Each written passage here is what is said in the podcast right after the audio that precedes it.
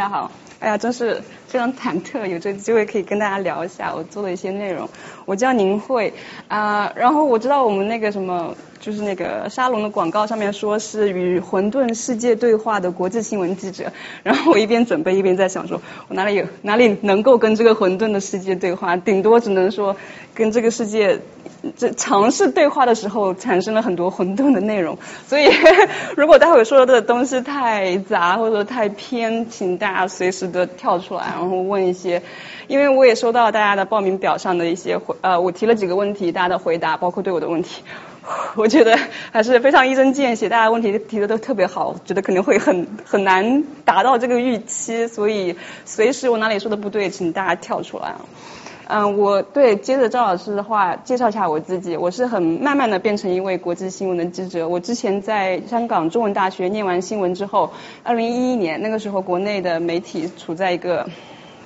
境况下，然后我就去了那个联合国，先是联合国，然后是乐视会 Oxfam 是一个国际组织，然后待了大概一两年之后，国际组织 NGO 在国内也是处在一个，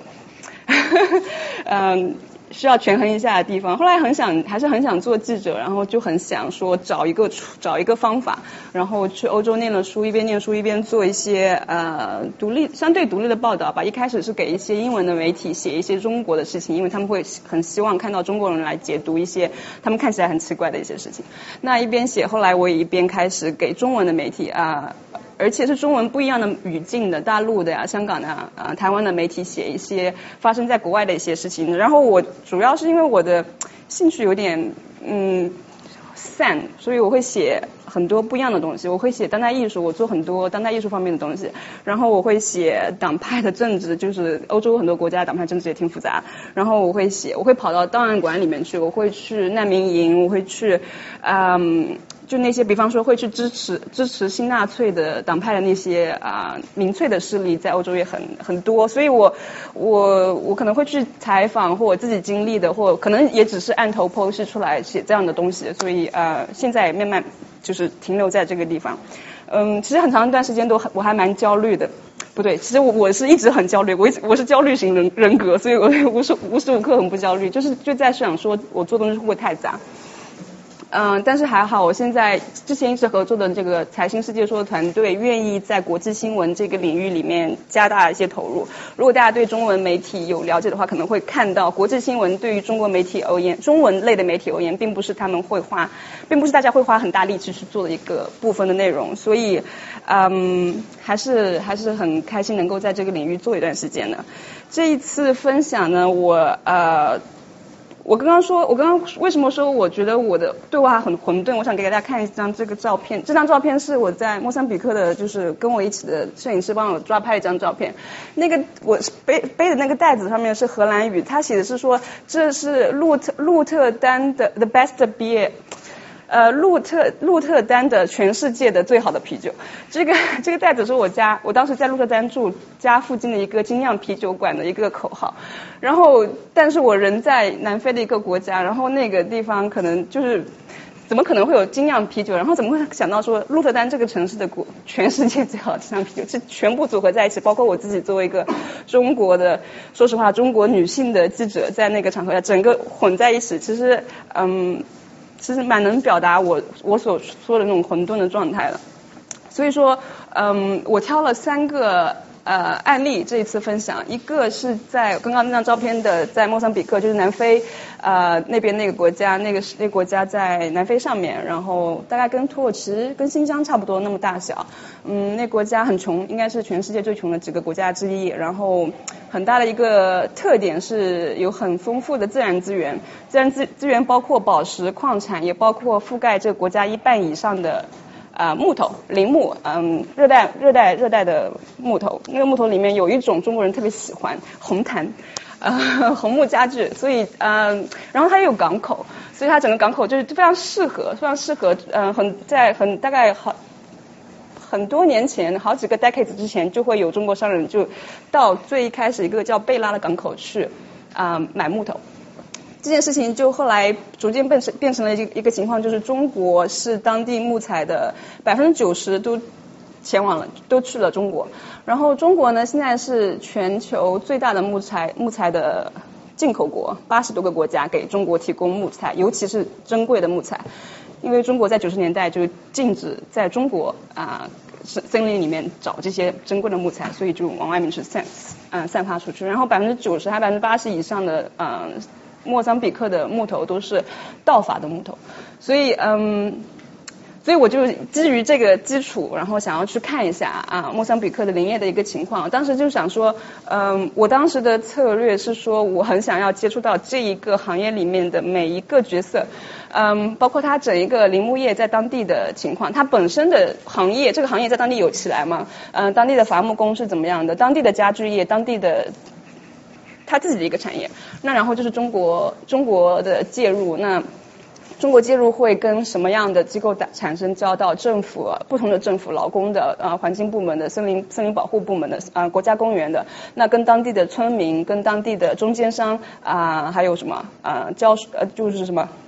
卡车司机，嗯，还有就各种各样的，就是我我的企图心是说。这一摞人，我都想每个人都聊一下，所以我在呃莫桑比克大概待了两三个星期，就是从南走到北走了一圈，到了就是首都这样的地方，还到了就是说贝拉，我刚刚说的贝拉港口是第一个到达的港口，那个港口的人就会说，就会当地人会哭着跟我说，It's horrible，那个森林都没有了，但是嗯，然后然后在我去到。当地的中国人的社区会跟会跟我说，哇，太恐怖了！我们这边的商人有好多好抱怨，你们你快点跟跟我们来聊一聊，就是整一个是完全隔开的。那嗯，一边哭着跟我说，呃，太恐怖了，这个世界太恐，这个什么森林的破坏被中国人都破坏光了。那个那个那个妇女也同时会告诉我说，呃，她她根本就不知道，其实洛桑比克的森林资源破坏最。最最最严重的源头根本不是中国商人在那边砍红木，而是当地的那个农业以及他们会把木头自己砍下来烧炭。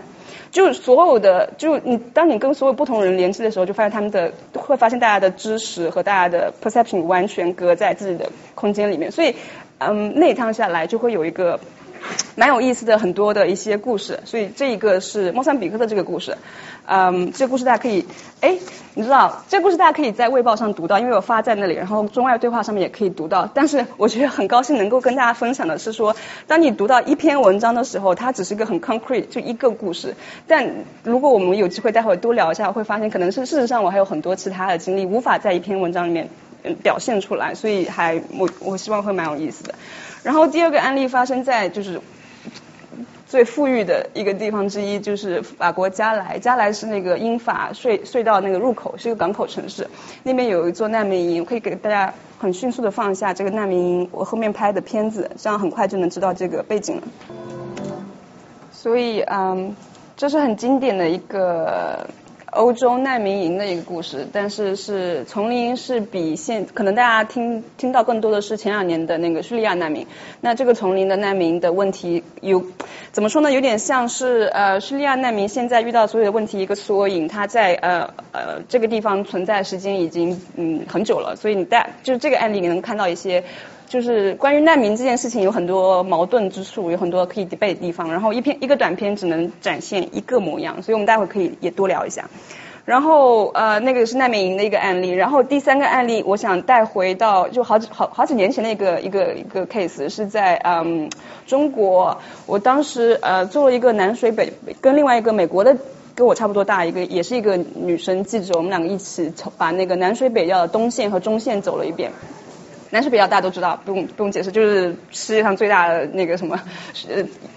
觉得哇，我既然南边有水，北边没水，不如把 南边的水往北边调吧。就是很简单一个思路，然后就就就发生了。呃，然后如果说可能停留在历史和政治课本上的时候，就感觉不到这个工程的浩大。当你一步一步走过去的时候，就会发发现还是挺夸张的。但我可能会把我待会分享的东的东西会放在说在丹江口，呃，那边是一个水库，是中线，嗯，就是黄河，呃，不，sorry。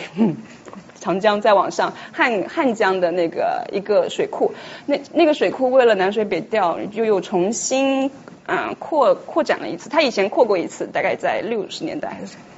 我忘记了，就是很多年前扩过一次，但是在最近又为了南水北调重新又扩张了一次。那我们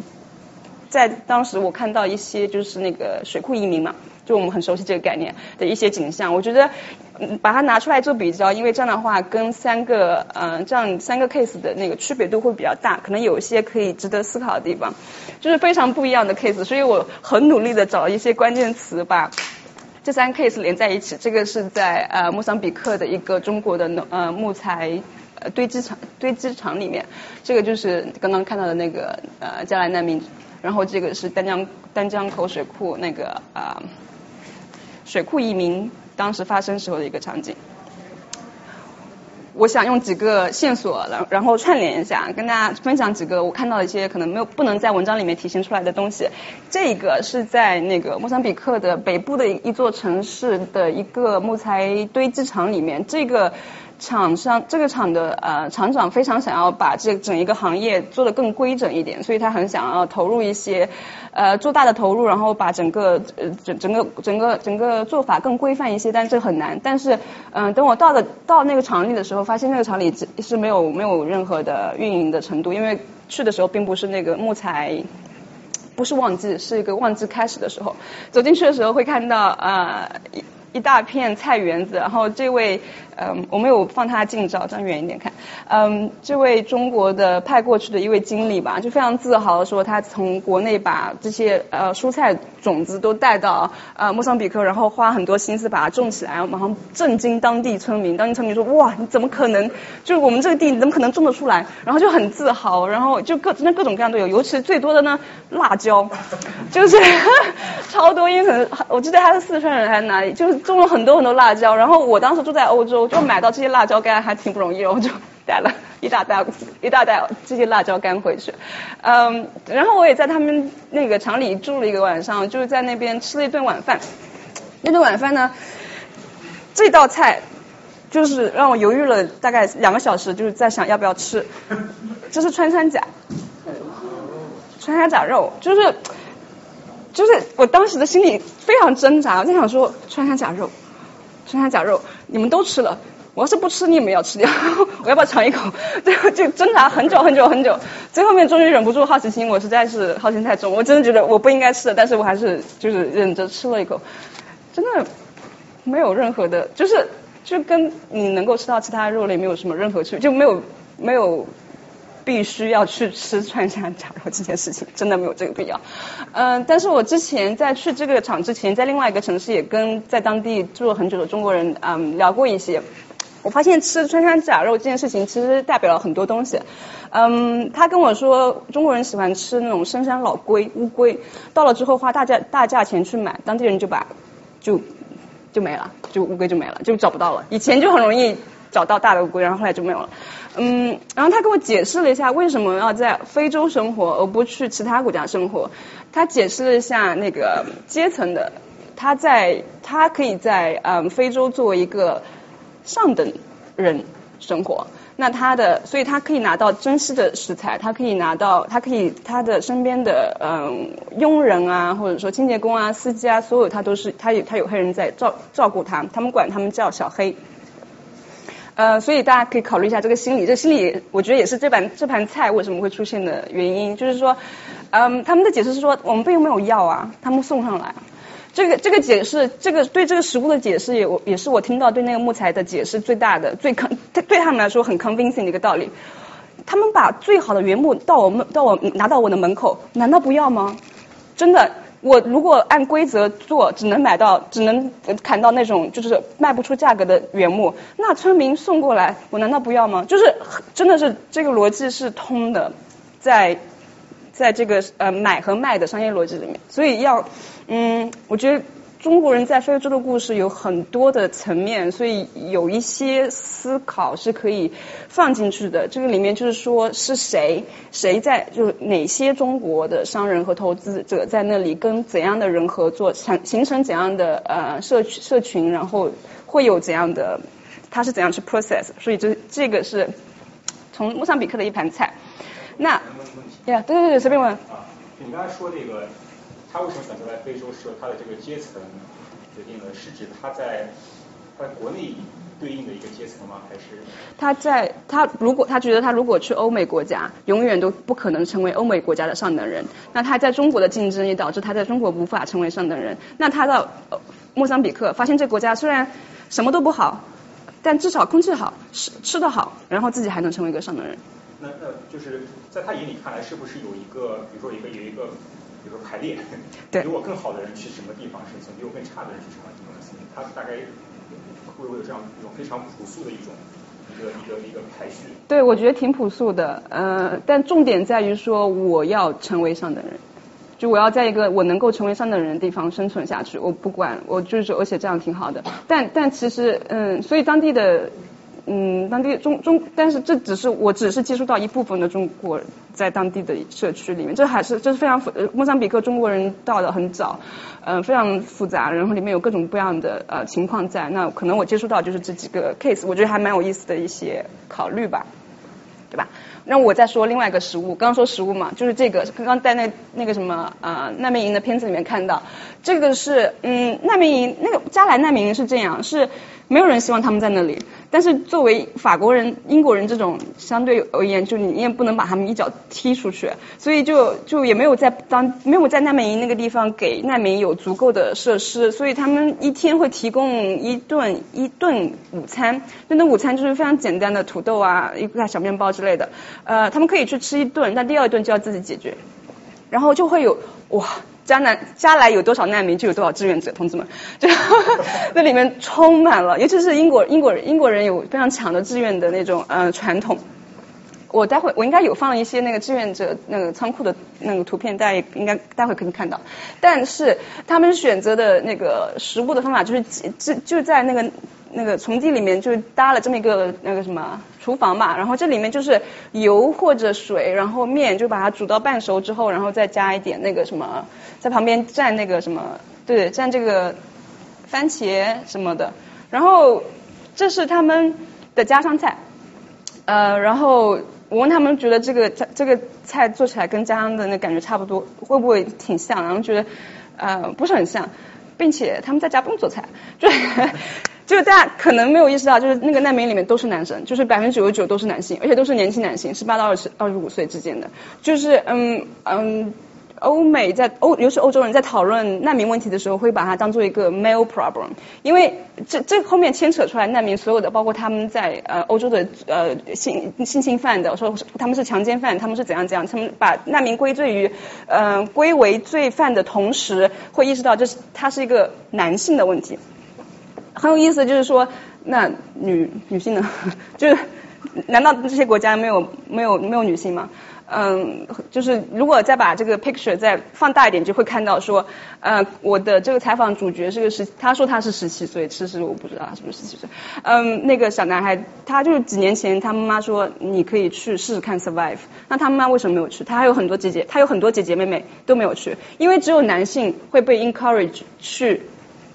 去去找一个更好的出路，但也有男性，也只有男性才能够真的是经历，因为他要整一个从从非洲中部慢慢慢慢爬爬上来，然后又要过地中海，然后那边也有蛇头，然后整个边境是被标价的，然后你每过一个边境要付一笔钱，那个蛇头的钱不一样，最贵最贵最贵的就是这里了，就是英英法之间，然后他们想去英国，因为英国有呃他们的社群，到了苏，然后英国不用你不用带 ID，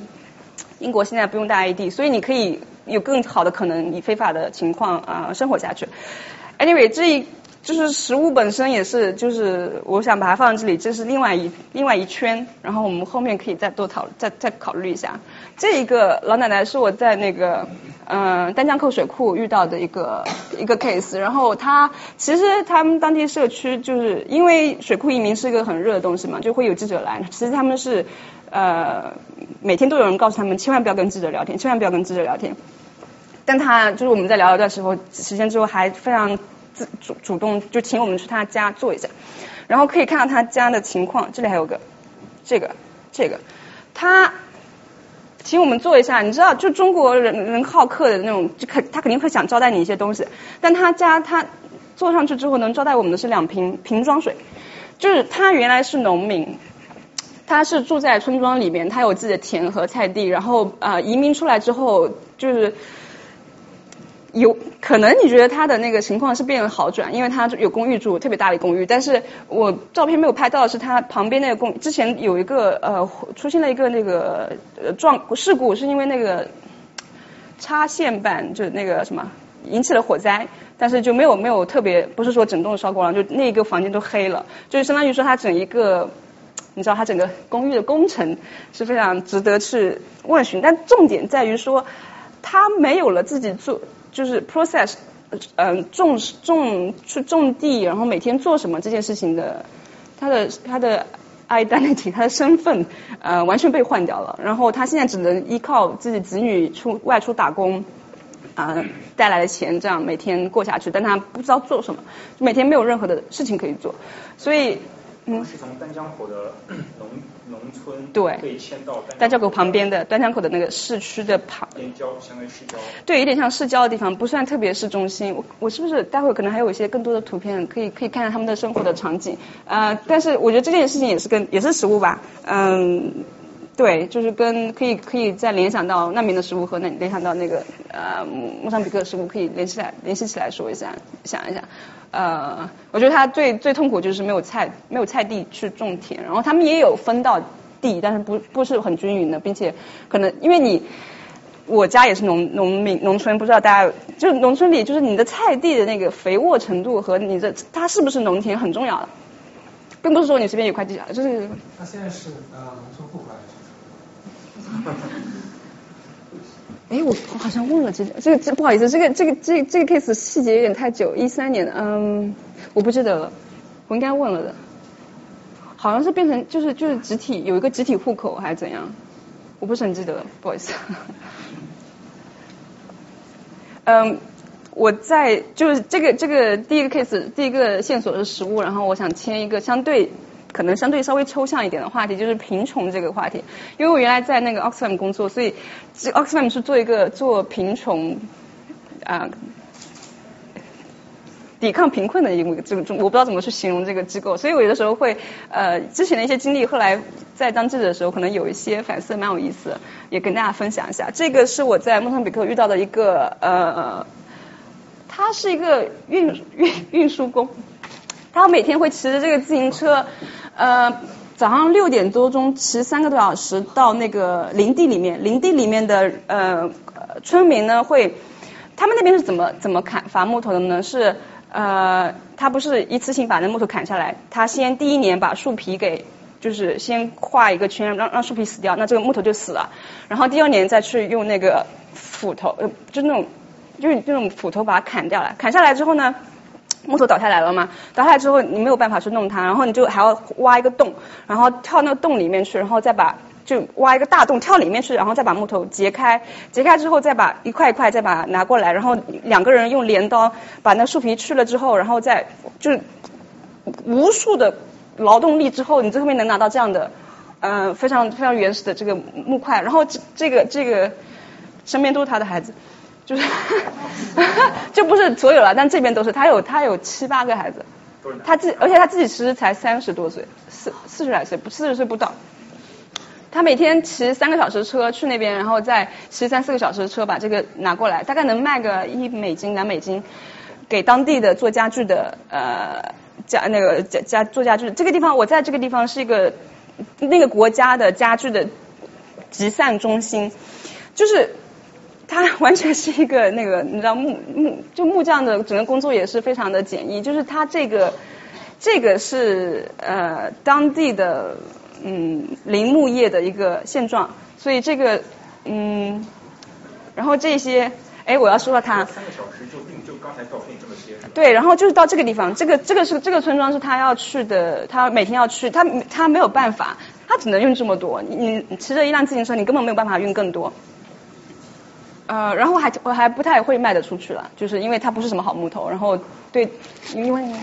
那片林地是他的吗？不是不是不是不是，其实是呃林地理论上是属于国家的，但是你作为一个原始呃村落，你不觉得木头怎么可能归你呢？木头就是我们的啊。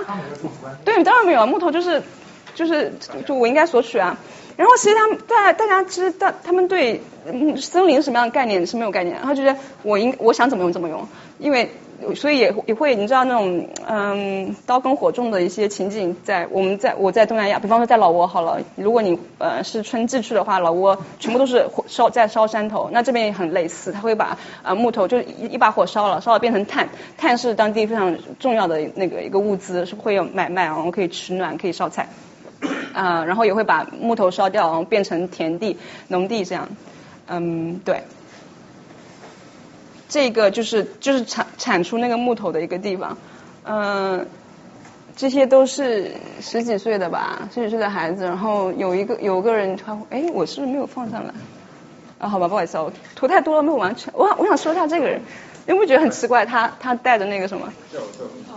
哎，你问你问。那个木头是他们的主要家庭收入吗？对于呃有一几有一些村落，就这个村落是在我待会。我可能还有几个几个 slide 可以看得出来，这几个村落就是在那个呃林区里面的。对于他们来说是的，他们来说就是嗯怎么说呢？莫桑比克不是一个贫瘠到没有任何，因为你既然有森林，其实相当于说你是有呃一个自然资源在，相当于说你可以去。嗯，有椰果，然后地里面有一些树根是可以吃的，然后果子会长出来，所以你，它是你是有个最基础的冲击的这么一个过程。这个我也是想，为什么我想提贫困这件贫穷这件事情是想提的这个，就是我会碰到很多在那边中国人会跟我说，他们管当地人叫小黑，然后他们就非常的火，非常非常真的是由衷的生气，因为觉得。我我在这边建厂，我在这边建木头厂，你可以过来打工，你可以赚赚最低收入。然后你这么懒，你一拿到工资的时候就懒，黑人懒可能是大家已经看到很多，就是会有很多不同的呃故事来做这件事情。他真的是觉得由衷由衷在想说，哇，你拿到工资就是喝花天酒地，你要你要先喝两三天，喝完了之后再过来，你也不来上工，然后你你就是呃好吃懒做，没有技术啊，完全达不到标准，然后就觉得我我们我们我们我们明明带来了这个给你有经济状况的有有补助的东西，你却没有好好利用，是有个很强的这样的一个一个一个一个想法，然后嗯。就是我在就是有一个经理，因为我聊比较久，然后我觉得我有一点底气，想跟他说，我们算一笔账，就是说这个小黑他每个月的工资最低工资六十七美金，就是这是国家规定的最低工资啊，每年会涨个那么一个一点点，呃，够不够他的开销？就是其实当地的物资是很贵的，其实一笔一笔米就各种你要用的东西算下来是完全不够的，就肯定不够。那其实是。可能在理解贫穷的时候，会想说你穷，那你是不是拿到一笔收入，你就会渴望另外一笔，你会尽可能的往上面爬，是这种感觉是吗？就我觉得我们可能是有这种觉得，人穷志不短，是不是是有这种概念？但是你再去想一个时候，是会会发现说，因为可能会我我因为我可能会做 NGO 工作会稍微相对敏感一点，就是说，其实当你的，那你永远无法摆脱贫穷的时候。啊，你永远你不可能，就是你拿到这样的工资也无法对你的，你不能把孩子送去学校，你不能去医院，就是没有医院来救你，没有你没有任何可以改变你生活现状，你不会你不会死掉了。对了，你有吃的，你可以去森林里面挖点树根吃，这无所谓，你还有不会不会特别糟糕。然后你你也可以生很多孩子，因为孩子是劳力，这整一个呃这整一个循环是非常恶性的。就是你嗯，单纯的是去说黑人懒。是一件非常不把其他的 context 考虑进去的一件事情，嗯，所以嗯，对，这是贫穷的一个一个，就是我在这个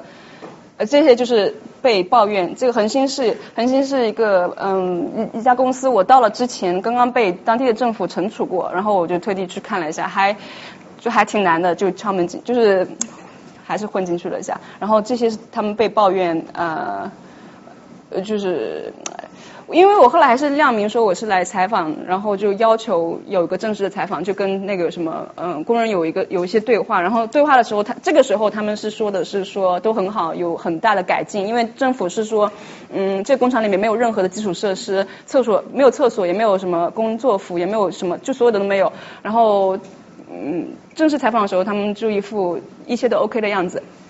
但等我们出来的时候嗯。离这里很远的时候，大概有四五十个人就追着我们去，追着我的车子说，我们要我一定要告你告诉你这个情况有多么糟糕，呃，怎么样克扣工资，然后怎样我呃我我就算今天手被绞了，第二天还要来，然后不给不给我任何的那个什么医疗的补助，家里死的人都不让我走。但是你要跳到我刚刚说那个中从中国商人的视角，觉得这人怎么这么懒啊？就是你会觉得其实都可以圆得起来，但是就是就处在一个完全无法。无法合作的一个一个情境下面，包括其实当地政府对对对。你说这个这个这种意识差距，对，取决于哪里？取决于哪里？从哪里出现的这种意识差距？嗯，对，我觉得这个问题就是 可以可以可以可以真的是我我我不知道我能不能解答解答这个问题啊，但我觉得是说，嗯，有点像我不知道用什么词语来形容，我不想用。你想象一下，是一这是一一座完全这是没有现代商业或者说呃现代市政府的一个没有呃没有基础设施的这么一个社区，然后七十年代还在打就是还刚刚独立，就是完全在打仗。我在的时候还在打仗哎，我好可怕，我好怕，后来好好后怕我。在那个那个什么国家公园，其实他们有反对派在打打仗，然后我车子开过去后，第二天我的那个 fix 跟我说，呼，你知道吗？后面我们后面那辆大巴上面被人放放了一个人枪，有人后面有人就在我们后面人死，哇！就我就真的是得下来，就是想想象一下，它是完全没有任何的基础，没有没有任何的原则和没有任何的市场。那当中国人说去，哇，这里有好多我们可以买的东西，那他那么。相当于一个非常粗暴的进入这个市场，然后很快主导整个市场。没有他，我只遇到一家林区有资格卖给欧洲呃木材，那家林区根本就是根本经营不下去，因为他的他的那个那个标准太高了。相当于是说，然后你对那个村民的培训，或者说对当地技术工人的培训投资太多，完全不可能，不是 sustainable。它完全是因为是一个是瑞士的一家嗯教堂在后面一直在投资下去，才有可能说有那么一个能够呃能够 meet 到那个有个 for forest forest system certificate 那么一个呃标准的一个机构。所以你想象一下，当你一个一个取和夺的东西变成一个非常粗暴的一个时候，就会有。就会有一系列的嗯后果。那我我我们我我能够看到这种相互的这种非常隔得很开的这种这种交流，我觉得就是那种非常粗暴的最开始的那种做法。这可以说是一种很双方都是很极端的观点，是吧？这一方是很极端的、很原始的极端，另外一方面是很很极端的那种很原始的剥削性的资本主义观点，早期资本主义。对商人 trader 的，就是因为他不是他并不是那种企业家，不不能把他想象成那种 entrepreneur，他不是去去建立文化的，他是去获利的。然后那个获利也是个很，他是很真诚的一种获利的需求。就所以说这你我觉得不能够特别简单的把那个责责任就直接推到两边，然后其实是一个。这是一个就是思路思路和思路体系和体系撞击的时候，就变成了一个恶性循环。然后恶性循环到到到最后，就是说现在没有办法没有办法跳出来。就是整个我觉得采访到最后，整个情况就是说没有办法就没有办法结束，因为它呃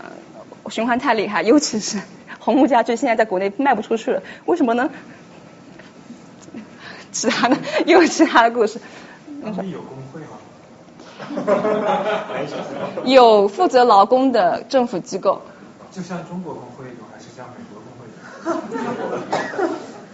不，就反正也不像中国工会，也不像美国工会，就是会有，他们会就就是工人会联合起来去寻求政府的负责劳工的这个部门的协助，然后负责劳工这部门就是我刚刚说会去把那个厂关了，我给你关两一一两个星期，勒勒令整改，会这样。是群体性事件，使得政府。给厂商施加压力，一点点压力，这个压力不会带不不会带来实际性的实际性的后果。然后厂商也学乖啊，常常会去去去去找一些中间的人，他会找当地的中间人，横着他跟那个政府直接沟通的地方。所以政府可能一个电话只能打到他的律师，他在当地有个律师，就是他不会有那么不会有效的。像他生那么多孩子，当地会有类似宗族之类的，就是我感兴趣的是。那些工人是一个一个原子来对对对厂商和对政府，还是他们是有基层的自治组织、的形成组织的那个厂商？不是组不开厂，嗯，他是从谁那里拿到资质的？他是跟政府打了交道他跟政府打了交道，就是一开始中国人只是去买木头而已，后来开始买下可以运营林区的资格，那林区有大小，运营的那种呃资格是跟当地呃政府买下来。中国这边会抱怨说，哇，贵死了，贵到我完全没有利润，我只能。就是用各种各样办法，然后其实那个当地的森林法是很好的，因为它 是葡萄牙殖民时期的呃森林法。但很逗的是，说我碰到一个我忘记他的父亲是可能是后来决定法，他可能因为是葡萄牙语，看拿到一页说哇这页完全看不懂，扯掉。就最后面在确定这个国家的法律的时候，就会你你就知道说他整一个运营的他的这就我这个是说我们刚刚。我刚在那个村庄，好像就在大概这个位置吧。就这一些画起来都是林区，林区是可以合法去呃砍木头的。然后中间那一块是一一块那个国家保护区。然后现在所需要的红毯，就只有那个国家保护区里面才有一点点。呃，所以大概大概能知道一下这个 密集的程度。呃，这个也是想解释一下当地贫穷的一个一个一个一点。这个是一家水泥厂，就是莫桑比克第一家水泥厂，是中国人去投资才才才有的。为什么要投资水泥厂呢？我待会可能下下面还会有一点，是因为呃，我我我在那边从一个城市到另外一个城市，大概中间要坐车坐十多个小时，就而且那个路是，我待会给你看大，路是非常非常不好的。然后就是为什么不好呢？是因为。木运木头的车子连年就是一年每年每年都在那边在那边那个路上面去过，然后那个路没有人修，每年修的时候就会把一些土再往上面堆一下，那没有办法，就是整一个 again 这个是一个循环。嗯，贫穷，sorry，好像跨度又跨回那个什么呃。丹江口水库这边的贫穷的概念，嗯，我刚刚其实有提到，食物简单就过了，就是就是，嗯，当你完全没有，当你作为农民没有田地之后的，呃，嗯，贫穷的概念是说他，嗯，对啊，他就他就他他是谁这件事情已经没有办法没有着落了，嗯，那，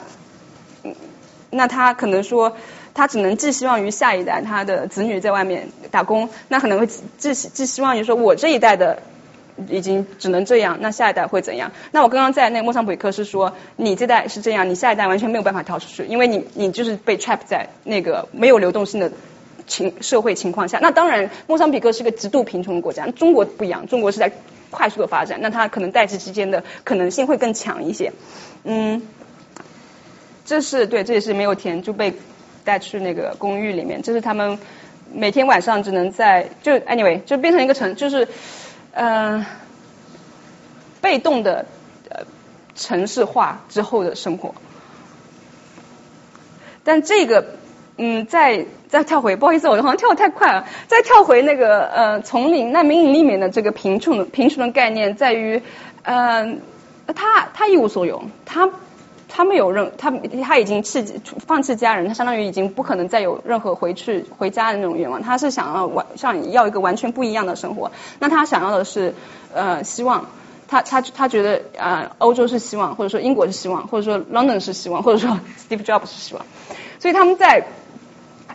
嗯，怎么说呢？就是丛林这个地方有点像是这个逃难路线的一个，有点像尽头一个地方。他他觉得很多人从四面八方到意大利不觉得不够，我要到这里，我要到这里，因为我要去英国。英国好像就是变成了一个 concept，他他不觉得他不觉得我他可以在欧洲其他地方再继续下去，但他他他到这里，我这是我非常个人一个体会，我个人的一个呃理论是说，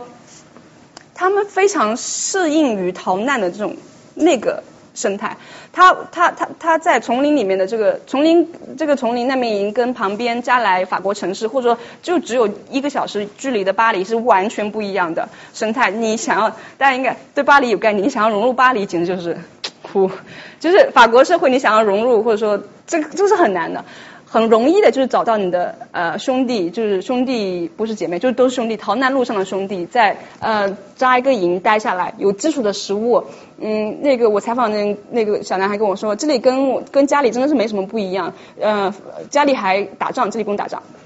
因为他本身的也是那种非常基础的一个扎扎帐那种，你知道这种非常原始的那种嗯村落生活，跟这里生活他是有相似度的。他是觉得他可以至少停留在这个地方，然后他可以。嗯，其实丛林里面有非常复杂的呃环境，因为它本身它并没有那么那么开心，它是一个白天生存下去。晚上偷渡，然后偷渡引发的黑呃蛇头黑帮，然后我我记得我出从从丛林出来坐火车回布鲁塞尔的路上，我后面是一帮嗯也是从丛林逃出来的一帮难民，听他们就是在聊天，是因为说他们里面有一个谁吸毒了，另外一个谁被另外一个帮派给直接打死，然后他们直接逃出来了，可以想象到里面的就是在我尤其是我在的。采访那前两前采访之后那那个星期就有另外一组嗯记者，其实是嗯记者本身记者还是他的一个摄影摄影师被强奸，另外被打，然后就是其实是遭遇非常不好的情况。丛林是一个丛林，就是我觉得丛林这件事情，就是丛林这个词可以形容它的一个它的复杂程度。那它相当于是绝望和希望混在一起。那它。呃，其实是绝望的，对吧？他家里已经，他觉得他在家里可能想象一下，比莫桑比克我们刚看到的情况更糟糕几百倍，因为比方说苏丹好了，一直在打仗，几百万人就是一直，你很可能就随时会死掉。就是你摆脱贫困，摆脱拥拥有希望的那个想法是说去欧洲，那到达这个到达那个呃加莱丛林这个时候，你就已经觉得这个希望已经是。到达一个巅峰，但你你或者就完全绝望了，或者就说我们我就这样吧，就在这里，就是很多人在丛林里面待了很多很多年，他大家都不会说告诉你真话，他说哎呀我上个星期才来，那可能可能那个人在里面生活了四五年，就是这是一个他们能够 survive 下去的地方。那当然这个丛林已经没有了，就是被嗯被完全清空，但是好像最近又听说陆陆续续有人过来。丛林是一个，因为它的。地他地处的那个时间，他的那个那个点，在英法交界那个点，我就觉得我肯定他肯定还是会有人来的，因为你我们刚刚聊的那个什么希望啊、路径啊，对英国的概念，它终归还是会汇聚到加莱这个地方。我在加莱，sorry。丛林清空那些人怎么就回家了呢？不会，他们被散布到法国各个不一各个各个小的呃呃难民营、小的收纳的地方，然后法国会慢慢的 process 他们的申请，嗯，不一般不会被遣返。遣返的遣返很贵的，就对于法国社会而言也是很贵。我我很想说一下，就是希望这个词在说这个，他就是他是我在那个丛林遇到最后一个，就那个时候我遇到他的时候，整个丛林就是我们刚看那个乌烟瘴气，在放火和在已经完全烧焦的那一天，我碰到他啊，就是他的朋友说这个他是个聋子，我还以为是真的是聋子，我说哇不行，他不知道，他帐篷马上被烧了，我应该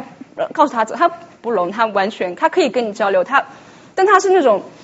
就是我从来没有遇到这样的人过，就是他非常的平静，就是平静到一点点情绪都没有，他可以跟你慢慢的聊，他可以坐你几十分钟跟你说，我不记得我几岁了，或者说我大概在路上四五年，我可能二十五也可能十八，嗯，我不打算走，我知道他们要把丛林丛林烧走，我什么都没有，他们他们来的话，我就会我有个背包，我就会走掉。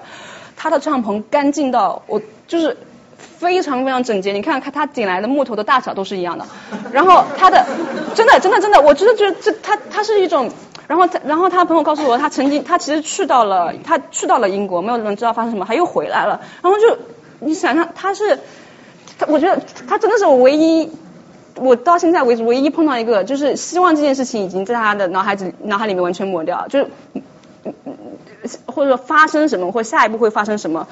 我我有什么计划，或者说有想做什么，或者说嗯学什么，学语言，学法语，什么这些所有就是动的东西完全就没有了，很可怕的。就真的遇到这样的人的话，我我不知道，因为我写这篇文章的时候就很想就是想把这些细节放进去，但是 anyway 难民又是另外一个讨论，就是难写写难写难民写难民的事情很容易。引发更多的那个嗯争端，但但这个是我碰到最让我觉得希望这件事情。当你真的完全没有希望的时候，我就是他这个这个样子，然后我这辈子都不想成为他那个样子。然后这些就是我想说的一些简单的故事，然后可能嗯再回到我作为记者这个角这个角色，可能因为我说了大家很多的问题都是跟记者这个行业相关的，那我接下来的几几个那个什么呃。哦，这个就是那个志愿者的仓库。对，特别特别特别特别大，我在里面晃了半小时都直直接走迷路，真的特别特别特别大，来自世界各地，日本的、韩国的、呃英国的、美国的那个捐赠到丛林的物资全部汇集在那里，然后重新整合派给派给难民，所以你知道难民他们是可以活下去的，但也仅此而已。嗯。你刚才说就是张狗里面可能不是很安全，那志愿者们怎么保证自己的安全？他们不住在张狗里面。白天出现，对，白天出现，晚上就回到离专购大概二十分钟车程的另外的 camp。志愿者们也住在 camp 里面，然后志愿者们经常我常常去看的时候，他们就在练瑜伽，特别 hipster，就哈非常有意思。我其实特别想做志愿者这个题目，后来也没有没有机会，大家都四散掉了，就是。就是就真的，然后他们就也是年轻人啊，然后就呃，至于另外一种社会形态。他们目的是只是维持他们的生活，还是帮帮助他们去维持他们生活？也有一些是试图给予一定的援助，法律援助啊，或者说呃，比方说在丛林丛林那个拆除前一段时间，就有一大堆律师在当地给他们派那个。一张纸上面写明他们的权利和怎样，就是一定要让他们把这张纸留在身边，怎样怎样怎样。所以那些就这一些基础的东西，但是呃任何任何志愿性质的协助都无法给，因为它这个量，而且它这个它这个呃流动的速度很快，不可能会有根本上的注意，所以对，嗯，然后我想借现场这个概念，因为我意识到可能大家对国际新闻怎么说呢？国际新闻是一个。就觉得现场是什么样的东西？可能是它很它很激烈啊，它很极端、很暴力啊，很有污染、很不安全、很呃怎么说呢？就有那样的冲击感。可能是我觉得是可能，因为我从新闻学院或者说听大家对新闻那些概念，可能都会有这样的期待。但比方说，你可能会觉得，或者说这是这是莫桑比克那个什么嗯被查处，就把这些呃，因为这些事都是原。嗯，保护园保护林区里面拿出来的木头，可能会觉得是，哎，会有当地惩处的情景啊，或者说这个是难民跳上卡车然后被警察停下来情景啊，或者说另外另外的故事是，哎，我另外的故事呢？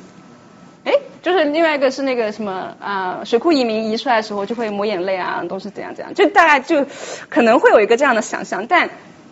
嗯，但但但但现场，我我个人觉得是有非常非常不一样多的嗯东西在里面的。我我可能在 slide 里面想说的就是说，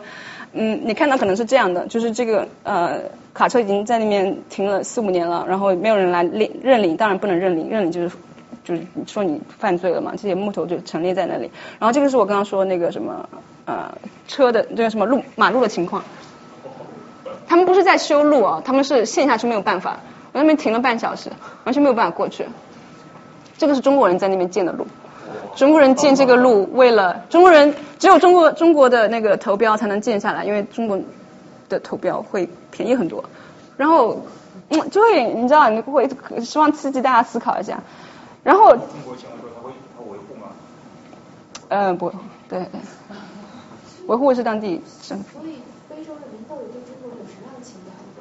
对很复杂，对吗？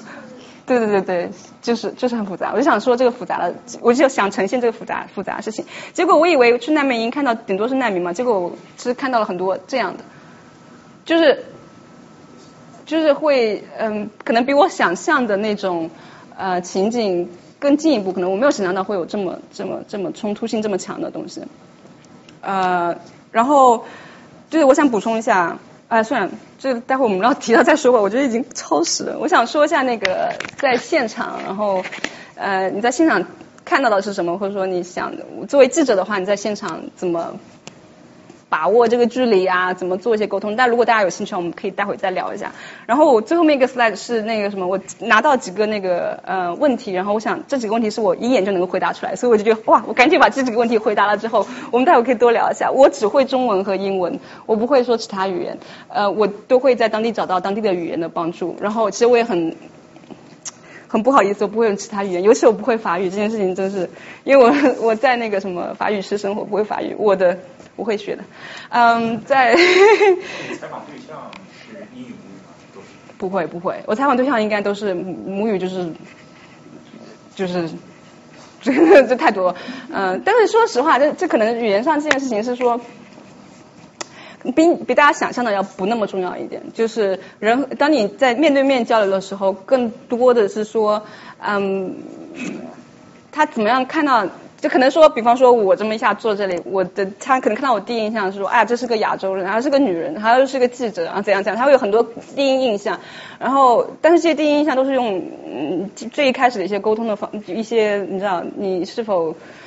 你是否是真的是真心想要跟一个人聊天？那这个事情其实是可以跨越跨越语言的。而嗯，甚至说有些人会问我说：“你用二外，就是英语都不是你的母语，我英语也不是那么的，就是完全不能跟母语相提并论。但你用英语做采访，做一些相对深入的采访的时候，你怎么能去保证他的那个表达的东西？但这些呃，反正我我我个人的观点就是说，嗯，你语言可以很好，但你表达不出来。你也可以语言。够用，但你表达出来，所以这个是是有它的，嗯，但是当然了，如果我会多一些语言，当然会很开心啊，尤其是一些很很合用的，什么西班牙语啊、日语啊、法语啊、德语啊，anyway，然后做做报道最难，我觉得做报道对我个人而言比较难的是什么时候停下来，就是什么时候。嗯呃，在在过程当中停下，就找找一个停下来的借口。就是我觉得做记者和做学者和做游客可能有很大的区别。就是你可能做学者，你可以在一个地方待很久，所以你没有那么强的。紧迫性，然后你可以对那个地方非常了解，但你可能不像做记者这样有这么大的 luxury。我的 luxury 就是我可以在很多不一样的地方看到完全不一样的东西，然后呃从从个人的角度，可能读者并不能感觉到我的这些跨度，但我自己的很大的获益就是我在这些跨度里面，但我又不能是一个游客的那种跨度，游客的跨度就不能不足够支撑支撑我的工作，那那我要在中间什么时候停下来是非常非常难的，就。呃，然后我又很焦虑，所以 很难。呃，在择业的话，应该会还是会做记者。我非常想做艺术家，但是我也，然后最想去下一个目的地，来纽约之前就是纽约啊，真的真的。呃，我听到纽约太多太多太棒的事情，但是呃，来纽约之后，我很想去 Mexico City，我想去墨西哥城。我我对那种。爆炸爆炸式的那种城市很有 很有好奇感，所以我很喜欢北京，我很喜欢纽约。Anyway，所以这些是我的呃简单的一点回答，我们可以多聊一些。然后这些是我的联络方式和嗯我就职的机构。嗯，对啊，我们我有没有超时？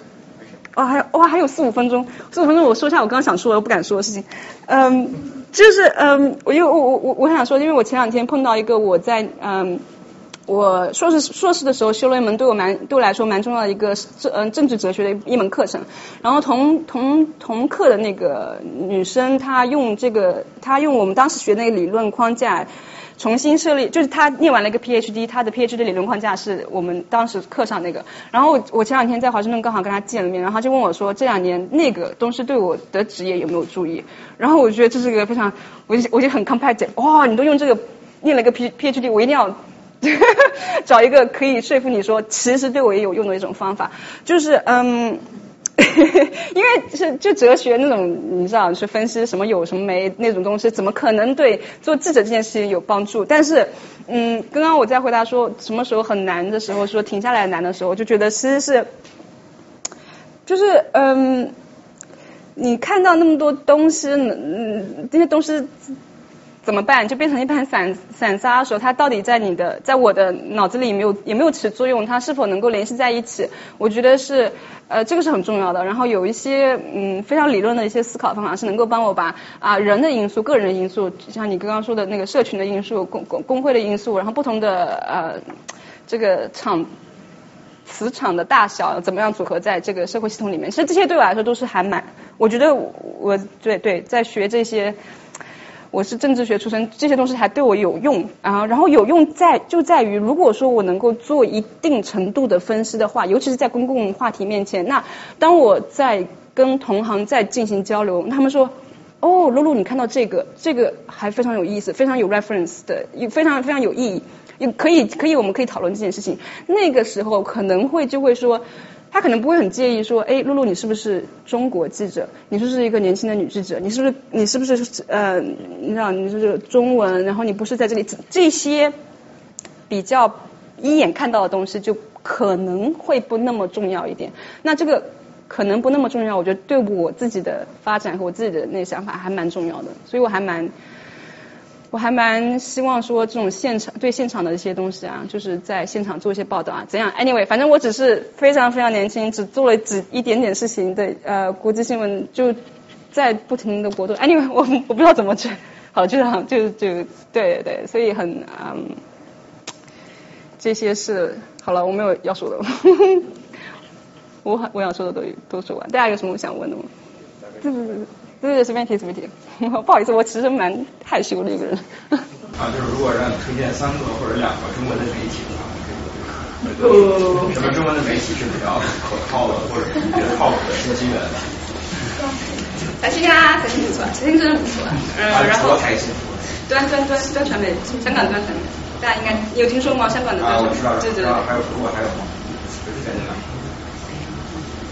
再再有，我觉得在我能力范围之我推荐两个还蛮理直气壮。我个人感觉就是端传端传媒有一个非常鲜明的立场，评价的立场。我我我肯定无法无法评价端传媒的立场，这个离我，因为我以前我我应该是给端做过一段时间的那个自由自由撰稿人，我觉得嗯，反正综合看端的报道，我我这是我每天都会刷的中文媒体，对。你记得？我我有一个。叫我露露就好。好，露露。呃，我有一个非洲的朋友，他告诉我说，嗯，中国现在在大在非洲的投资，私人的跟政府资助的，是所谓的新殖民主义，您怎么看？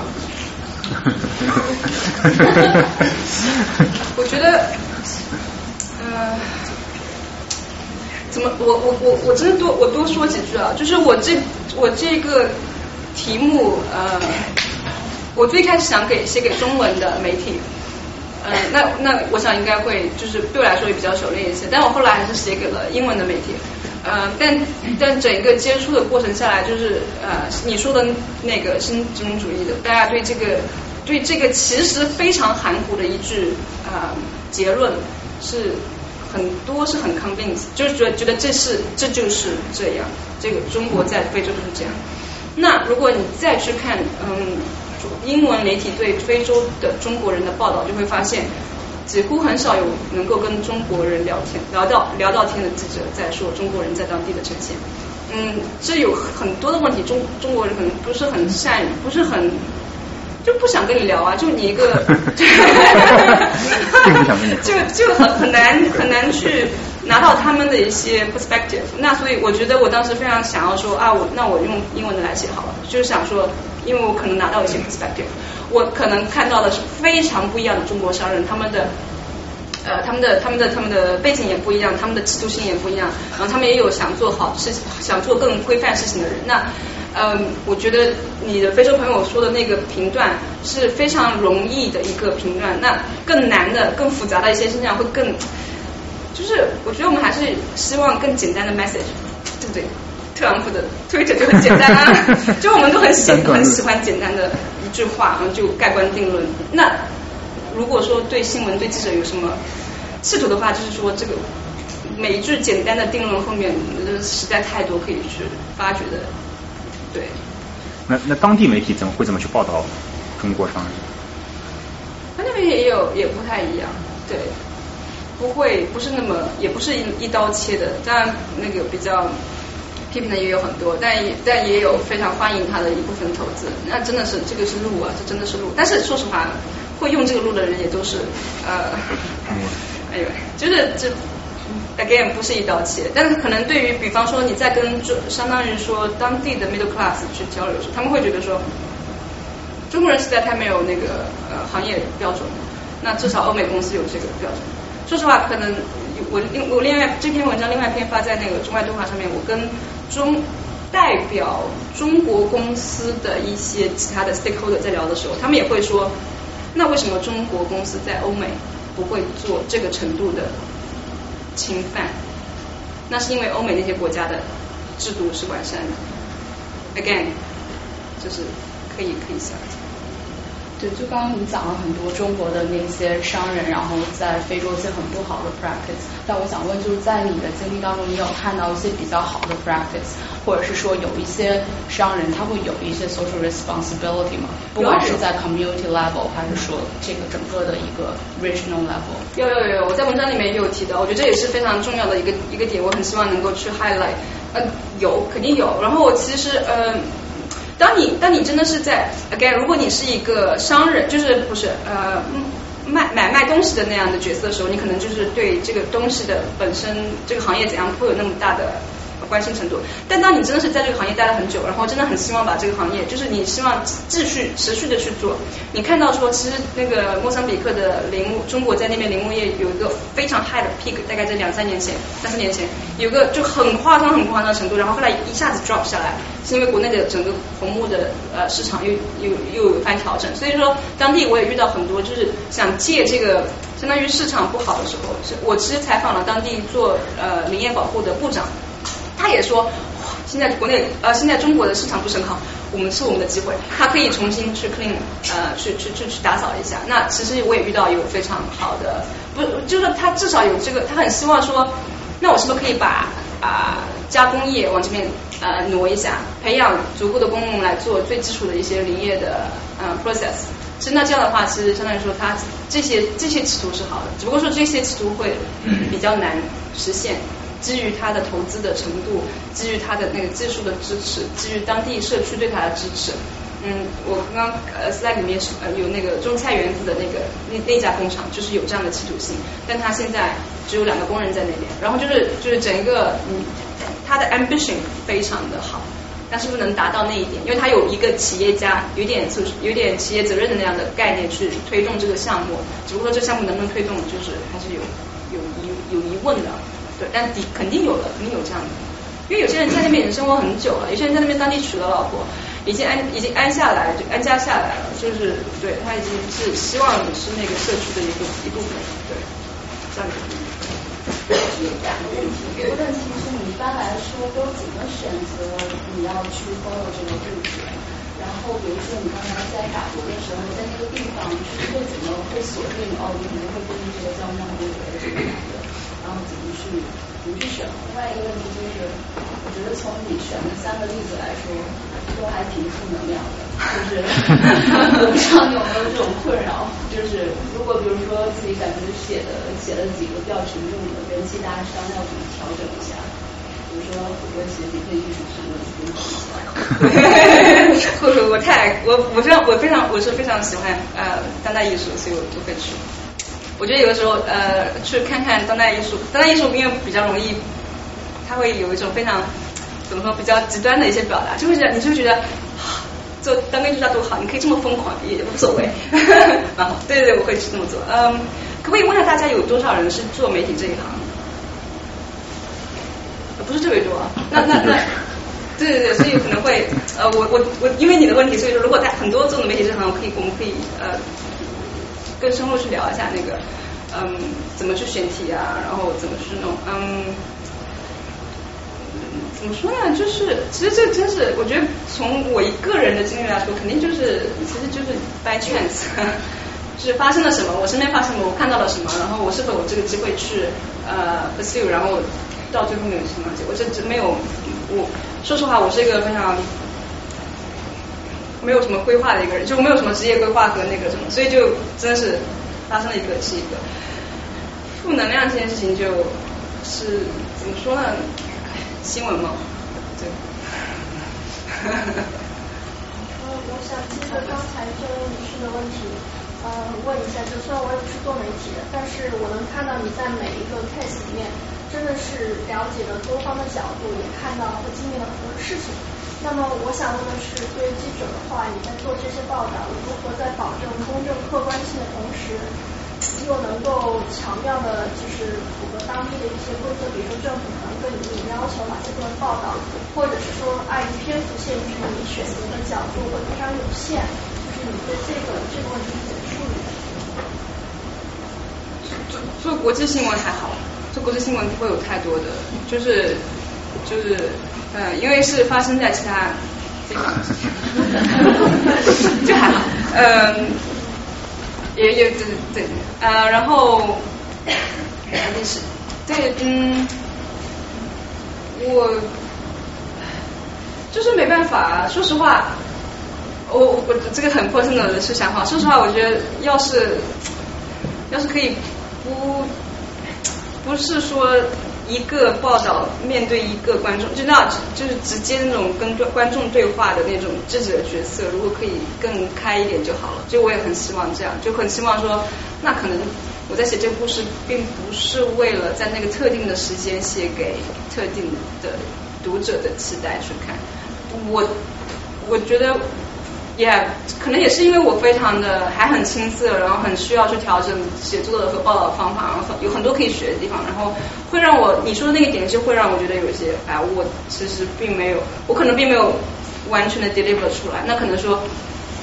或者说我在 deliver 的时候会面面向的是一个非常复杂的一个观众的心态和他们的需求，那这里面又会产生其他的问题。对对，其实是非常好的一个问题。不知道怎么解决，这个不好意思。呃，我有两个问题，一个呃，你为什么会选择国际新闻记者这个行业？第二个是你那么多年在经过呃在经历那么多人的这种生活颠沛流离和困顿的时候，有没有对你自己的这种世界观有什么样的冲击？对于这个世界有什么样的一种新的看法？嗯，我觉得。有了有了，肯定会有什么机会。有的时候真是觉得哇，你一觉醒来，在一个，因为你身边的身边的那种非常直接的生生态有那么强的变化，你可能一下飞到一个怎样，你知道，最穷的，一下子在最富的地方的那种区别，就呃那个什么直接的精神上的那个眼前的那种 confrontation 是很重的。然后对我的价值观，我觉得至少。怎么说呢？我我因为我说我很焦虑嘛，我就觉得我在做这些事情是不是会太奇怪啊？我完全没有联系，然后就会觉得啊，我没有在成长。但 anyway，到后来最近一段时间，我在想说，那是不是可以？其实他们有一些联系。我觉得可能是我慢慢慢慢去觉得，嗯，gender 性别这件事情和 immigration 移民这件事情，会是我觉得比较能够扣得上我碰到的一些事情的这么一个主题。那我觉得其实，嗯。如果说就是去看不同的社会的一些情况，可能我觉得我会有一个觉得这个是我们的这个年代会看到很多因移民而产生的一些东西，那其实可以用来有有有一个像一个镜头一样，可以用来看不不一样的对新闻新新闻或者新的政治生态。那个。所以你就是去了非洲，呃，发现这个新的就是移民的，就是在非洲工作的中国人以及以及当地人之间这种 dynamics，你有没有呃兴趣，就是将来会或者你一起去去看过那些从非洲到中国去的那那些移民跟中国人在中国本土是怎么一种 dynamics？哇，这个时候就要推荐财新的一篇关于广州非人非人在广州的一篇报道了，回头我发给你。对对对，我我我分呃。非常非常非常非常感兴趣，真的是，对，因为 again，我觉得移民会是对我来说比较重要的一个牵扯的地方。对，不好意思。嗯，我有两个问题，第一个就是就是前面那个女孩说，呃，然后你说当地有有一些人在非洲当地已经结婚生子成家了，嗯，我就比较好奇，在当地的中国人，大多数是像以前的这种中国人，他就漂独自一个人漂洋过海，然后去赚钱，然后寄钱再给。呃，老家的人，还是说他现在就是拖家带口过去？如果他在那边成家了，有了下一代，他们对下一代的 expectation 是什么？就是他们会说，呃，我们攒了足够的钱，你回中国去发展，还是说你就留在当地去建设这个国家？第二个问题就是，我的印象里，好像西方的媒体。对非洲就是非常的，就是这些 celebrity 会去非洲去帮他们盖房子啊，然后去跟当地的这些小孩们合照，然后去非常的做这些慈善。然后中国人呢，好像就像就像刚才那个男生说是新殖民主义，但是我认为客观上。葡萄牙殖民这里这么久，好像也没有给当地带来很大的发展。但是客观上，中国给当地带来的基础建设的发展，还有各方面的这种客观的发展，我觉得是有一定贡献的。嗯，所以当地的人是怎么去就是不是说很 general 的去对中国的一个概念，就是如果跟西方的人来比，他们是对哪一种人更加的 welcoming，就是或或者觉得对当地的贡献，他们会觉得西方的这种呃盖房子，然后建学校是更加让他们觉得是一种真正的慈善，是一种帮助，是对他们的国家的一种建设，还是说中国的这种新殖民主义对他来说是有帮助？然后还有一个小问题，关于比较 personal 的，就是我觉得你刚才说你比较害羞，所以我想说你做这个是不是嗯，就是把你性格里除了害羞那一面，比较喜欢冒险刺激的那一面，会会会带出来。然后你见的越多，是不是会觉得越想去那种更加刺激、更加冒险的地方？呃，我我一个个答，这是那个我我我遇到 again 我遇到我这这是这是一个案例，然后这个案例下面的那个我遇到的一个在当地娶了一个印度裔的呃女孩子的一个中国的一个经理跟我说，中国姑娘不愿意去非洲，就是 就他很难在非洲讨到中国。呃，但是这只个只是一个例子，另外一个例子你可以去看，我待会可以发给你，是世界说，其实呃我们有一段那个纪录片，纪录片的一个系列，其中有个故事是关于是一个中国的女孩子，一个非常年纪轻十多岁吧，一个高中学生跟随父父母到了非洲，之后在非洲上课的时候一些情景，就是在非跟非洲孩子一起上高中，初高中的时候遇到一些情况，然后也还蛮复杂的一个故事，如果你去看那可能会看到一下中国。公中国社区在当地啊完全不一样的一些一些一些情况。至于当地人对中国以及对西方这种看法，就是怎么说呢？嗯嗯，你很难就 again 就真是很难一一一一句话说清楚，说他们就很清晰的看到这里面的差别和这里面的呃，就是他们会很简单的说，你给我一块蛋糕，我很喜欢它，你又给了我一块砒霜，我就很讨厌，就没有那么容易的，不是说非黑即白分的那么清楚。他当然觉得很讨厌，因为他讨厌你觉得像呃大象都没有了，大象都死光了，他很讨厌你，他觉得好不容易我呃莫桑比克刚刚发刚刚发现了那个什么红宝石的矿矿藏，就是世界第二大还是怎样？哇，我发现那么矿藏，嗯，你就可以偷走了，就是你真的可以挖一下就走了，这一个书包袋你就把那个什么红宝石给拿走。哎，你知道，again，你对啊，你过来建了建了路，建了呃城市建基础设施建设，这些这些都看到看看在眼里。然后，但是这里面又涉及到很多跟当地的他跟当地的那个政府的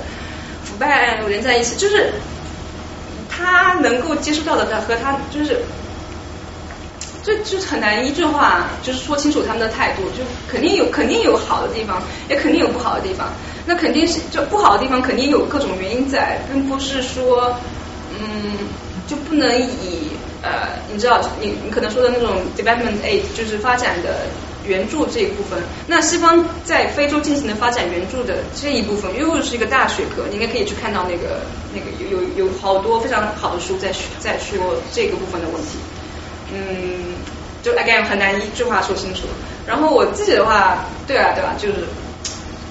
就也不会了。我就我其实说实话，我没有那么强的说，我一定要去什么去战场啊，或者是怎样怎样。其实没有没有没有那么强。我只是我只是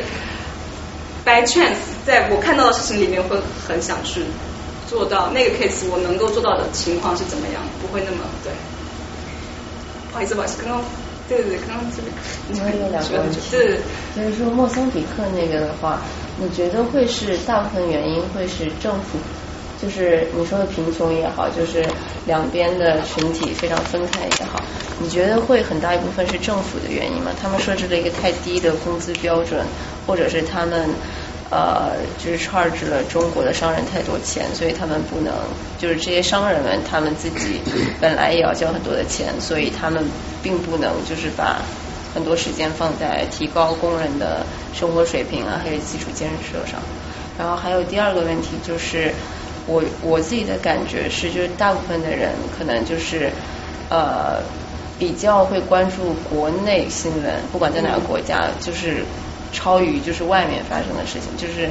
人的本性的话，就所以作为媒体来说，尤其是新媒体，你们有就是我相信就肯定也有就是 track 各种方面的数据，就你们有一个之类的反馈说，好，就读者比较关心哪些方面的问题，就是嗯，政府当地为什么造成这样？哎，就是理政治学理论这一块对腐败这件事情有非常深的、非常好玩的研究。那其实腐败这件事情是不是那么绝对的说，为什么会有腐败？然后腐败带来的效、带来的那个啊影响是什么？那嗯，可能有一个有个我觉得蛮有意思的去看腐败这件事情，就是嗯，腐败最后面变成有点像腐败是一个 system。那因为全方位的腐败，它本身就变成了一个维系当地很多情况的一个 system，尤其在一个行业里面，所以它就你知道，就是真的是很难说这里做的不好和那里做的不好，每个人都很无辜哦，每个人都很无辜。我觉得这这几个 case 里面最最最最通的地方就是每个人都很无辜，就是难民也是这样，就是。难民也很无辜，当地居民无辜死了。哇，那些那个什么司机更加无辜。你像那些卡车司机，因为那些难民要跳上去，那些难民会把就是就把你砸下来，然后把那个什么那些创就是创伤那些司机开着开着，嘣的一下，前面一个一辆那个木头插到你前面来，然后说你要停下来，然后难民要跳上来。就是你知道这个无辜的程度，就是当然那些那个移民都很无辜，所以虽然大家都很无辜，这个世界还是很。充满悲伤，嗯，然后对我，我觉得这也是为什么我觉得做国际新闻，嗯，为什么我跟大家在报名表里面提这个问题，就是说你真的关心发生在就是完全跟你完全不相干的事情的。其实像大家刚刚提问，百分之八十都在问中国人在非洲这件事情，好像还是因为还有一点点联系度嘛，对吧？那那其实可能就是难民这件事情联系度会更远一点，因为很难想象自己完一无所有的。时候，但我可以提醒一下，就是对于，比方说叙利亚难民，他从一个他可能是教授、是医生、是呃呃哲学家、是 whatever，呃，他也是一瞬间没有要，就可能有些事情看起来非常的遥远，但那个瞬间，嗯，发生在怎样的人上面，那那那那那那些人跟我们的我们在现在做的这个人的距离有多远？其实是可以，我还是非常希望有更多人，当然。出于个人利益，非常希望多一点人来看国际新闻。但是，对你没你说的没错，嗯，从从我们的就是我们做这段时间来看，就是发生了不好的事情之后，有人就更多人在看；发生非常不好的事情的时候，看的就更多。不好意思，我我能先先问一下。我一个跟着你刚才的问题，你说刚才是所有的人都很无辜，那就是你是 take 他们各各自不同的立场。那我就想问，你在写稿的时候，就是你是把他们这个不同，比如说像难民的问题，你是既写这个就是当地居民的感想法立场，还是也写难民的想法立场，也写政府的想法立场，还是就是挑一部分，还是做一个 hybrid？然后在在这背后，你们有没有一个，比如说？进行你自己的一个价值判断，因为你在自己的价值判断，你不能把他们所有的价值判断立场都都给写进去，这个你是 impossible。还有呃第二个就是问题，那就是一个对于一个中国的一个读者对这个事件的解读，他一定要放在一个整个的一个背景下，但这个背景又受制于篇幅，那你如何作为一个 balance，就是保证他既知道一些背景，同时又能准确的传达你的意义。非常感谢你这么问，我觉得从你的问题，我我今天跟朋友在聊天，在说，哎呀，做记者这行完全没有技术含量。但是你的问题，觉得还是我们做记者还是有点技术含量，就因为里面还是有很多的，你知道，就还是呃有有有有需要很多去考虑，然后怎样在很短的篇幅里面体现出呃必须的背景怎样，还是有点技术含量。对，所以还是我觉得我觉得还是就是呃就是套路，写的多了都还是有套路的，还是有技术含量的。嗯，至于价值观，这个真的是非常非常嗯，非常非常 tricky 的一件事情，尤其是难民这件事情，大家应该读了够多、够足够多难民的话题。而且我在做加来这件事情，我已经做难民的报道做蛮久了，然后我也就是，其实那个时候吧，就是去年十一月发生的时候，最开始中国读者对难民兴趣点是叙利亚难民危机那个时候，一五年，突然间难民这件事情。重新出现在中国面，所以我做了一系系列，我在那个呃地中海的岛上面的难民去了，然后我在那个荷兰就比较发达地方的难民营，然后后来在那个加拿大难民营，中间又跟了很多政策，就会发现这个难民东西太难写了，就非常非常难写。嗯，我我我，如果大家对加来这个 case 有兴趣的话，我非常推荐端传媒同期呃另外一个非常非常优秀的同行做的施小涵他做的另外一篇报道。他的方法是有点像您说的那样，把示威的东西和呃政策背景以及整个 context 就 hybrid 在一起，然后读下来，就非常非常非常优秀的一篇特写。那我其实，在看完，其实我在写文章的时候，他那篇已经发出来了，然后我在想说，我如如果如果可以有一点点注意的话，那我是不是可以完全换一种方法来写？所以我写的时候是，嗯，我没有太多的去写难民这个背景，就是这个这个这个话题，我的读者已经就不想看，没有了，就是看起来看的时候会有很多呃事先的判断，所以我就。我写的是，我写了很多细节，非常非常多的细节，然后嗯，就各种难民的细节。那从比方说那个呃卡车司机的细节，然后或者从说不同状态下的难民的细节，哎，或者说他们的就就就，然后嗯，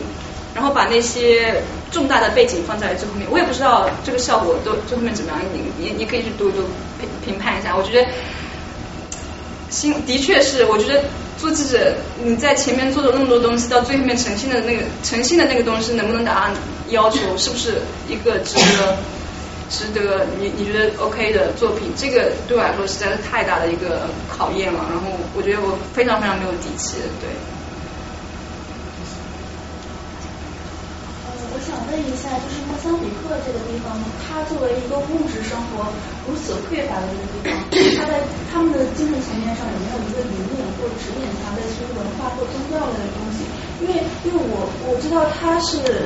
之前被苏菲亚殖民，然后又加入过英联邦，然后他还当过受理国家，然后现在又被中国在经济上这种强势的介入，所以我现在呃。他们现在的这些当地的普通的老百姓，他们的精神层面上是有一个什么样的共性的东西在？共性很难说，但我可以给你几个 case。我在呃，我我在当地机场碰到了当地的呃一个做当代戏剧的导演，呃，然后我还去了一个城市的一个角落里面，走进去，现在一大批人在跳舞。在跳，在排练舞蹈，然后是会晚上会有 performance，然后会有一个，它每个城市都会有个呃文化中心之类的地方。然后嗯，我在村庄里面最高兴的，大家最高兴的时候就是我把那个车里的音箱开大，在呃把歌放出来的时候，所有人都在跳舞。所以，然后我还碰到了呃当地对呃有一些宗教的一些仪式，嗯，就是是他他他不是就是哎。对，我觉得这是你点到很好的问题，就是说，当你在想象一个国度的时候，你可能会有一些掠影，但但有的时候可能很有注意的一点，就是你要想象每一个社会都跟你你自己在那个社会是很像很像的，它它就是如此的丰富，它就是如此的有活力，它就是如此的什么都有，嗯，并不是说非常极度贫穷和极度富裕的。它当然就是贫穷和富裕之间的东西，但他人的生活的情景，你这里有多丰富，他那里就有多丰富。对，你你刚有不好意思。对。哦，我是想问一下，就是作为一个啊中文媒体的记者，然后去做世啊世界国际新闻的报道，你觉得在就是报道的时候，access 上有没有什么 challenge？哇，太有了，好难啊！最难就最难就是最难就是我觉得一一方面我们刚谈难说跟中文读者跟读者去讲发生在其他地方非常难的陌生的事情，这就是一个非常强的一个一个现实。那我另我还需要面对另外一个现实，就是说我为什么我为什么要跟你聊啊？我为什么要告诉为什么把我的 source 我的 information 告诉你一个面向中文读者的媒体？就是。就是因为我也在，我不仅仅在就是呃非洲这样的国家，或者因为他们其实相对还相对容易一点，我也在欧美这样欧洲很多国家去做采访，那我的读者对他来说没有任何意义，就是中他就是欧美国家。所以我我的问题就是说，中文媒体在就是国际新闻的这个方面有没有到底有什么话语权？嗯，我能不能结合我刚刚在最后面提的那一点？当当你的确是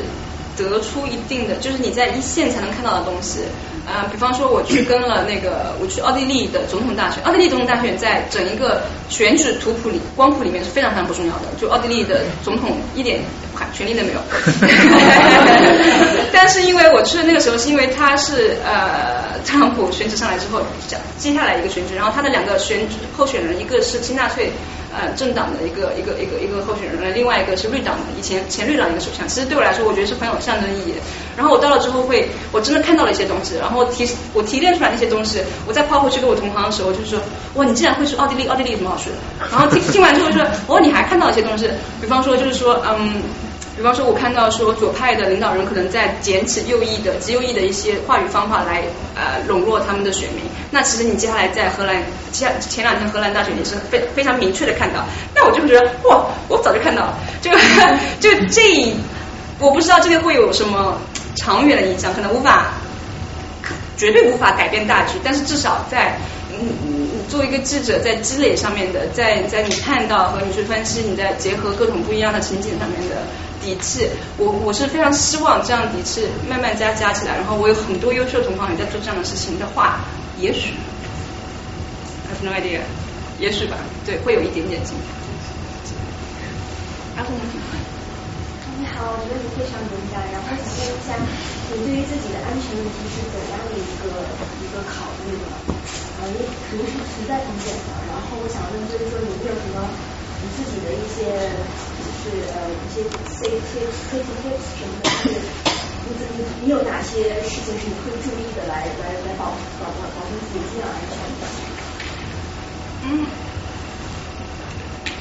呃，我因我我我不是我不是冲着风险去，我不是那我不是。很不，我不是冲着风险去的，就我不是说我一定要去最危险的地方，然后怎样，就是让血脉崩张，然后然后怎样怎样，我我我不是那种类型，我做不到。我有的时候我有我会非常非常怕，就是我在丛林，呃，第一天第第一次去了之后，就是从丛林出来的时候，就有呃几个人过来哦，就要抓我，然后要要呃威胁说我我我有刀，我要砍你的手，你要把那什么摄像机给我，然后把摄像机给我，这样就是我还是很怕的。呃，然后我也不，我也不会，我我绝对我真的不会冒险，尤其这里镜头，我的父母也在看，我不会冒险的，我绝对不会冒险的，因为嗯，尤其是当你可以拆掉，安心讲。嗯，就是你在呃，我不知道你有没有自己旅行过或怎样，就有一些基础的自保的，你你你你不要，我觉得当你不去找风险的时候，风险不会就是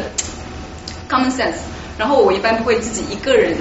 深入到我完全没有掌控的地方，我身边肯定会有人的。嗯，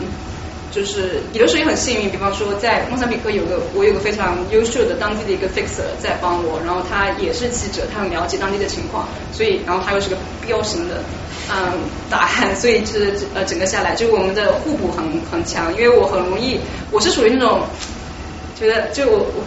跟我聊聊天还不会有特别强的那个紧迫感那种，然后他又是。比较有安全，所以这样组合起来会比较好。对对，所以就是呃，肯定是不建议，绝对不会去去去去去找危险。这还好啦，我也没有特别危险。嗯，就是我想问一下，因为你在非洲就看到他们生活那个境况嘛，然后你刚刚也提到有很多志愿者去帮助难民啊之类的。就因为我自己很关注那个，就是中国的志愿者在非洲做援助的事情，包括国际社会援助的事情。但是我就觉得，其实中国人对于去非洲去做志愿者的这样一个援助的意识是非常薄弱的。嗯。啊，包括整个这个社会的志愿的这种服务的这种意识就非常薄弱。所以我想问一下，在你写文章的时候，你有没有想，就是说你的文章要传递出一个这样的信息，或者是说，比如说给到一些像基金会啊，或者是说一些这样的志愿者义工的组织，比如像 Oxfam，在 Oxfam 有中国的这种分部嘛，就类似于这样的组织，去给他们传递这样的一个信息，然后就让更多的人加入到这个在非洲去志愿的这个过程当中。嗯，说实话，我还是呃非常知道。Activist activist journalism 和 journalism 之间的区别，因为本身我我做过我做过这方面的工作，我做 advocacy 方面的工作。那其实，在现阶段，我对自己的要求还是比较卡在 professional journalism 上面，就我没有把我的角色定义在 activist journalism 那边。就是所以所以我会我我想我不会特别的去强调这一个信息，因为其实说实话，again 就是我的作品是一个 story，然后整个社会有那么多的 story 去组合成大家去怎么理解，所以嗯只能做一小部分的工作，就是。嗯，不好意思，我以为有点加一个问题，不好意思，就是因为呃，我觉得中国人尤其考国际新闻的时候，中国人的身份其实是一个嗯，就是有好的地方，也有可能有点小高度的地方。就是我想问，我比较好奇，你不会潜意识里，比如说你在发一个新闻的时候，比如说在非洲看到中国人，你可能发到一些可能负面的东西，但你潜意识里会不会有一种 defend 的心理，就觉得是？中国人，我希望还能再发掘到一些好一点的东西，就稍微 balance 一些，这样就出来。我觉得我还好哎，我不知道为什么，我我有一点，我有种，我觉得我个人还好哎，我不会有那么强的，对，不会不会不会那样，我还好，我觉得我是属于那种，就我是属于那种比较不会那么就感情不是那么强烈的人，所以就不会那么呃，对我还好。是另外有一个问题就是，你有没有想过做一个更 in depth 的一些报道？比如说，因为国外有很多记者，其实他们专注于一个领域，会写比如一本书这样子，很 investigative 的这种的形式。你会想，比如说单独想啊想啊想啊，非常想非常想，有机会的想，很难了。对，有很难有机会，不好意思。好，我想问一下，呃，在莫桑比克接触的在非洲的中国商人的一个。比较典型的画像是什么？比如说他在国内是来自什么样的阶层？比如说呃，可能九十年代淘第一桶金之后，想要去非洲更大的发展，或者是呃一无所有，觉得没有什么阶层上升的希望，然后赶快跑非洲去看有没有什么机会。以及比如说像你刚才提到那个想要啊在非洲想要成为上等人那个，他在非洲是真的呃有社会地位的那种所谓上等人吗？还是比如说他只是有一些雇佣了一些？呃，佣人，然后他感觉自己呃那种小富即安，还是说他比如说在当地有类似于什么政协委员啊或者之类的，这种能够呃有一些政治地位这种，他真正在当地融入了当地治理结构当中的上上层阶级，就是整体他们的在呃在国内和到了非洲之后的这个社会经济的形象是什么？嗯，你刚刚说那两类中国人更多是后一类，就是我觉得就 again 就我我接到的我接触到的样本非常非常少，就我一定要强调这件事情，所以不能嗯一定要有 context 在里面，嗯更多是有很多家庭就是一个村落里面或者说一个或者一一个地区，就大家知道谁在什么地方工作，可以再过去再次过去，有很多这样的呃情况，然后。的确是中国，当你有一定的资本，你在有一定的金钱的时候，你在一个相对落后的社会是可以拿到很强的啊特权的。那其实这一部分说实话，真的非常像在读很多，你知道在读很多呃那个殖民时期的一些英国的小说，或者英国在印度啊，英国在这样这样，你会读到很多相似的地方。但但 again 这是非常粗浅的一些。一些我我接触到是很表象的一个东西。刚刚是不是有？露露，对对，你觉得嗯，从你看到法国的年轻的义工，还有现在难民的情况，你觉得法国会独立吗？呃，哦哦哦哦哦 哦，有嗯，哦天哪，对啊，乐朋要来了，朋友们，嗯，对对，我接下来就要回去给做法国大学，嗯，我如果。我不，第一，我真的不觉得乐坊会会会会有机会，千万不要过来打我脸。第二，即便他有这个机会能够成为能够上台，那整一个大家也不会看到一个崩崩离的那种状态，你知道我觉得欧盟不会发生那种啪的一下，它会变得非常非常，它会非常慢的有一些转型，然后看到欧盟的一些非常非常慢的变得嗯没有现在这么强大的一些东西在，嗯，我不觉得会有 Brexit 那样的。那那样的那那样的 moment，对对，我觉得。你现在去追求呃报什么唉，呃，这是个好问题。我现在我也不知道，我现在很，我现在觉得有的时候，你你用什么去刺激人的刺激你想刺激的人去想一些问题的时候，有非常不一样的方法。呃，即便是从记者这个行业来说，你可以做一些，比方说一些从社区层面的一些非常非常接地气的人的故事，你也可以去，可能会说，我，比方我前段时间跟那个就采访的那个齐泽克，就那个哲学家，就是斯洛林维尼亚一个非常非常有争议，但是又很蛮厉害的一个哲学家，我大概跟他聊了一个多小时是吗？但我觉得我我们聊了很多不一样的东西，我发现后来其实那个聊天的办法，就是采访的办法，因为聊了很多可以去刺激你思考的地方，我觉得他也是有很强的助力，所以我觉得可能我很希望的是说，是不是可以结合不一样的报道方法来来来来来帮助我在看世界有不一样的方方法，那这样我我也用不一样的表达手法把东西推出来，所以我可能会我也不知道。刺激刺激那些对看世界的问题、看世界的时候观点很强的人，重新去考虑的话，如果我能做到那一些，就很好了。对，我会希望有那样的报道。大家还有问题？我不知道我是不是回答的特别奇怪。嗯，还想问一下那个，就是像世界说这个媒体，它的读者大概是一个什么样的？比如说是一线城市的年轻人或者那种中产，还是比如说就是会去在中国会去关注呃很关注国际新闻的，就从呃你们生产者的角度来看，对你们的消费者的了解到底是就是他们是一个什么样的，就什么样什么样的人最最在关心呃就是你所报道的这些。我也想知道，说实话，其实说实话。不是那么绝对，就想象中，你觉得可能是城市里面的年轻人，或者说怎样怎样会多一些，但也有很多初中生、高中生，也有很多完全不在我们想象中的大城市里面，就是真的是就比我想象就 again 比我想象的复杂多了。我觉得就是很特定的一些人嘛，那可能也有一些非常强的 again 非常强的嗯意识形态的一些一些读者也会有。就真的不一样，然后也会有相对更老一老一辈的父母辈的也会有很多，就是还蛮比我想象的要复杂一点。你好，我刚刚听你提到，就是你对移民还有 gender 方面比较有兴趣，那你在性呃就是 gender 方面你有什么进一步的选题比较有兴趣想做？我还说实话，我还我还蛮想看一下那个呃性别的讨论，在美国现在。会怎么样？会会不会有一些变化？就是在呃，基于